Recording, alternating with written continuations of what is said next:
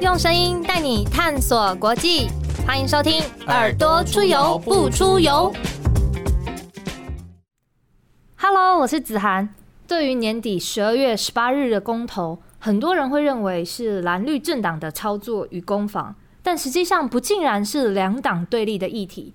更重要的是，各四项公投案其实攸关台湾的未来发展。台北市议员邱威杰，同时也是上班不要看知名 YouTuber 瓜吉，他怎么来看这四项公投案呢？又是为什么他会选择盖下不同意票？接下来的时间，我们一起来听听瓜吉他在辣台派开讲晚会时的演说。大家好，我是那个上班不要看的瓜吉，A.K.A 台北市议员邱威杰哈。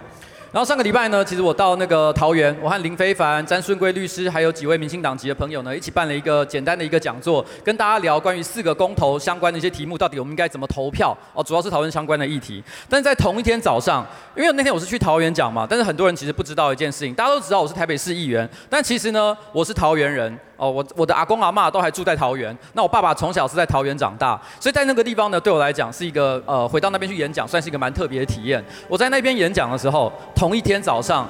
我相信很多人家里面哦，都应该有一个类似赖群组的地方，就是你的长辈常会在那边传一些早安、午安、晚安那种长辈图的那种群组。就在那一天呢，同一天我要回桃园我的老家去演讲四个公投的题目的时候，我看到一个题目，他是在讲反核，他是讲核四重启的这个公投。那我那个家族群组就有一个我的长辈，我的一个姑姑，她就在里面传了一个讯息，里面大致上的内容是在讲说，今天呢。这个全世界啊，最主要的几个国家，像 G20、G 二十的这个国家，有十九个国家仍然在拥抱核能。所以呢，今天对不起，我要用一下原来他们的词汇，不是我本来的意思。无良的民进党政府想要将台湾带向毁灭，所以呢，才会走向与世界相反的潮流。我当时看到这句话的时候，其实我感觉到非常的难过，因为你知道吗？这个东西就是我最近这段时间里面面对公投议题的时候最大的一个遗憾。你知道在。呃，刚刚那位国务卿的同学呢，他在演讲的时候提到他是两千年出生的，我自己呢是一九七五年出生，所以跟他大概还大了两轮左右，所以我有经历过戒严跟解严两个不同的时期。两千年以前，反核或者是反核式的运动，是一群社会边缘人在搞的，哦，基本上大家那时候没有什么在乎他。两千年之后，反核的运动慢慢达到一个高峰，那个时候我们都觉得反核即将成为一个台湾的主流，世界的一个趋势。到了福岛核灾的时候，我们甚至于觉得说反核应该已经没问题了吧？这已经是社会大家共同的意见了，可是没想到，就在最近这十年之间，这个潮流突然之间大幅的改变。为什么会发生这个现象？就是因为在这个世界，在这个台湾，有很多支持核能的人，他们尝试用一些错误的资讯去引导我们的身边的亲朋好友，去对核能有一个错误的了解。他们所使用的这种新闻、这种资讯呢，他们其实常常都是九成是真的，但是一成是假的。但是因为九成是真的，就像我想，我想各位大家平常应该都有说谎的经验嘛。哦，大家摸着良心讲，说谎最有效的策略是什么？就是你有九成的话是真的，只有一成的时候是假的时候，大家最容易相信。而这就是假新闻的操作方式。我举个例子来讲好了，在他们那个家族群组的讯息里面有提到一个很关键的讯息，他说 G 二十的这个国家呢，基本上都拥抱核能。尤其是日本，日本它在福岛核灾之后，到现在还在使用核能，所以可见台湾对核能的恐惧是毫无原因的。但这句话其实有一个非常大的问题。首先，日本有没有在使用核能？有，日本目前为止呢，还有九个机组正在启用当中，九个核能机组。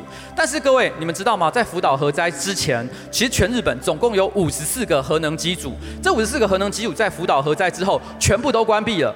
在经过一番检讨之后，十五个机组永久关闭，其中有九座在检验之后认为它还可以暂时拿来使用。但是这九组机组呢，其实也只有四组正在发电，只占目前全日本发电的百分之六而已。而剩下那五组没有在启。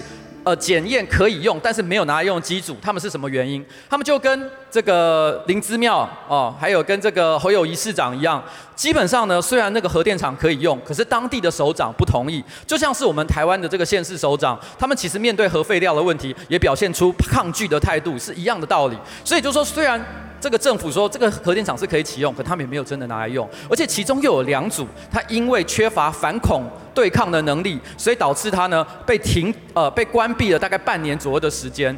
然后呢，在今年日本才针对核能做了一次民意调查，只有百分之三的日本民众支持核能重启。所以日本真的挺核能吗？没有。没有这一回事，但是在他们的嘴巴里却说的好像头头是道。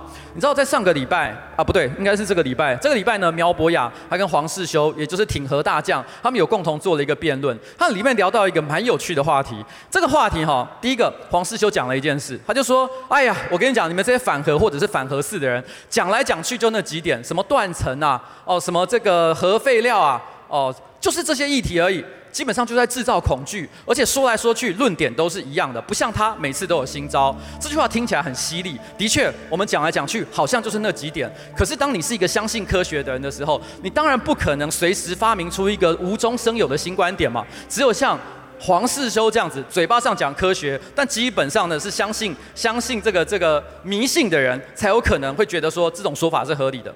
黄世修在上个礼拜，他其他其实讲了一句话，我觉得非常的有趣。他说。我们到底为什么要担心核废料？因为美国的科学家早就答早就答应我们，他在三十年前就答应我们会帮我们处理核废料。所以今天就算核四重启，其实呢核废料的问题也是有解的，因为美国的科学家答应要帮我们处理了嘛。这听起来好像哇，真的是让人觉得非常的有信心啊。但是各位，你们知不知道一件事情？核二厂在今年有一个机组提早退休是为了什么原因？因为它的核废料哦，它的那个燃料棒。已经再也没有办法插到它的燃料池里面去了。这是一个什么样的情况呢？因为核废料哈，它在刚刚就是用完的时候，它可以暂时的存放在核废料池里面，大概数十年的时间之后再找永久的储存厂去处理。但是问题是。这个核废料的储存池呢，在台湾的核一、核二厂当初规划的时候，也就是在三四十年前在开始规划的时候，当时的科学家，也就是黄世修口中的同一批人，他们有一个非常梦幻的想法，他们觉得说，基本上人类的只要给人类二十年的时间，我们就可以找到非常有效处理核废料的方法。所以呢，他们就说好。我们那个核废料储放那个核废料的那个燃料池，我们只要准备二十年的规格就可以了。结果没想到二十年过去了，核一核二不断的延役，所以呢，插到第二十年的时候，那个燃料棒已经插不下去了。各位，你们有没有看过 Seven Eleven 或者是全家便利商店里面的那个关东煮？你想象一下，那个甜不辣一根根的插下去，插到完全没有空隙的情况，那个就是目前核一核二厂的情形。你知道二十在第二十年，也就差不多十年前的时候呢，那个燃料池基本上已经插满了，他们。为了要能够插更多的燃料棒进去，所以他们重新改了排列组合，把那个最后一点点的空隙挤出来，继续把它不停的插下去。你想象一下，你家的书柜，你第一排的书塞满了之后，你通常会怎么做？你已经没有新的书柜，对不对？于是你把它往内推，然后呢再塞另外一层进去，那个就是我们现在燃料池的情况。结果就在今年最后一根燃料棒要塞进去的时候，他们发现塞到不能再塞了，已经没有找没有办法找到任何一点空隙了。所以最后那一根燃料棒呢，只好留在它的机组里面。然后呢，因为它没有办法处理了嘛，所以它只好。提早停役，这个就是核厂的一个现象。那我问各位一个问题：三十年前的科学家，美国的那一批人，他们说二十年后就可以发明处理核废料的方法，经过三十年，他们还是没找到，所以导致我们核一、核二厂就像那个便利商店的天妇罗词一样，插的满满满。还没有找到解决的方法，但他却跟我说没关系，你再给我们一点时间，之后我们就能处理了。你可以相信这个这么科学的想法吗？老实讲，我是真的没有办法。而且事实上，核废料这个问题哦，非常的复杂。我们今天讲到所谓的核废料处理，其实呢，这些核中哦支持核能的这一派，他们也会告诉你一个论点：其实核废料并不可怕，你基本上只要把它放在这个核一、核二厂，放在核电厂里面就没事了。这听起来好像哎。是真的有点道理，而且目前合一合二的确是这样做。可他们第一个，他们已经插满了，而且第二个，他们没有告诉你的一件事情就是，其实这些核燃料呢，它在这个燃料池里面储存了几十年之后，它还是要找到一个永久的储存场，它必须要把它放在一个安全的容器里面，找到一个没有人的空地，挖一个非常深的大洞，把它埋进去，然后在那边等一万到十万年左右的时间，让它的辐射能让它的高热完全的散去。所以它才算是完全的解决。那么我问各位一个问题：台湾有找到像这样的一个地方吗？没有。对，没有。我们本来想要放在哪里？想要放在新北市。谁说不可以？侯友谊说不可以。为什么？为什么侯友谊说不可以？因为没有人希望自己家可以放这样的地方。所以，那好，那我再问一个问题：美国和日本有这样的地方吗？其实也是没有的。美国和日本目前为止，他们也还没有找到永久的储存厂。即便是全世界最为支持核能的法国，到现在也不知道要把核能永久存放十万年的厂址到底在哪里。在这种情况之下，有人想要告诉你说：“哎，核能真的是不是一个太大的问题？核废料处理起来非常的简单。”这个绝对是一个错误的资讯。所以也会有人告诉你一件事情：说核废料没关系嘛。譬如说，我的一个这个议会的同事叫做侯汉廷，他曾经在质询柯文哲市长的时候呢，主动问了这个柯文哲一个问题。老讲这个问题跟柯文哲一点关系都没有。他之所以要拿那个那个问题呢，在这个市议会上问，不过就是借题发挥而已。他就说：柯文哲市长，请问一下，你知道核废料是可以再生利用的吗？坦白说，虽然柯文哲本身是离组的，不过他也不过就是一个医生而已，当然不是什么核能专家，所以他也很老实的承认说：哇，唔栽啦，哈，我不知道这要怎么弄。但是他当时侯汉廷想暗示大家的事情是什么？就是说核废料可以再生处理啊，大家不要怕。但是所谓的核废料再生处理是怎么样的一回事？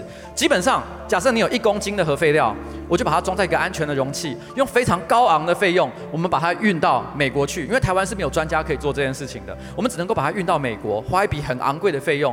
这些美国的专家会把这些核废料，把它提炼出一小部分的布，然后呢拿来作为使用。但是布是拿来干嘛的？哦。这个支持核能的人说，他可以拿来继续做核能发电。但是各位，目前全世界并没有任何一座核电厂是用布来发电的。布是基本上是拿来干嘛的？是拿来做原子弹的。我们要把台湾的核废料运到美国去，让它变成原子弹的原料吗？我想这个不是一个很好的解法吧，而且更不要提我刚刚讲的所谓一公斤的这个核废料运到美国去提炼出布之后，一公斤就完全变成一公斤的布吗？没有，也大概有差不多九百公克要运回来台湾重新再做处理，我们一样没有核废料一样没有消失，所以说。今天我想要跟各位讲的一件事情，就是其实，在我们的身边、我们的周遭，充满了非常多可怕的假新闻、假资讯，在影响我们对这一次投票的这个序序这个这个结果。而各位必须要知道一件事情，就是其实有一些人在这个社会上有一些人，他之所以要投下不同意或同意的票，是来自于杜烂不爽某一个党派、某一个组织的理念，但是公投的结果。并没有办法作为惩罚一个党或者是一个组织的一个手段，它终究会惩罚到你自己。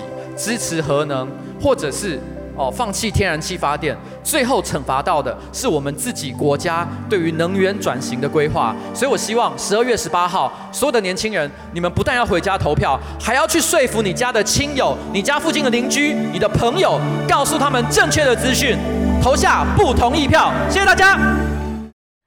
谢谢大家的收听。虽然瓜吉语速很快，但逻辑清晰，诉求明确的说明他对核四的隐忧。十二月十八日，请记得回家投下四个不同意。最后，还是请大家记得追踪，给五星评价，支持台湾，也支持耳朵出游不出游哦。我是子涵，我们下次见。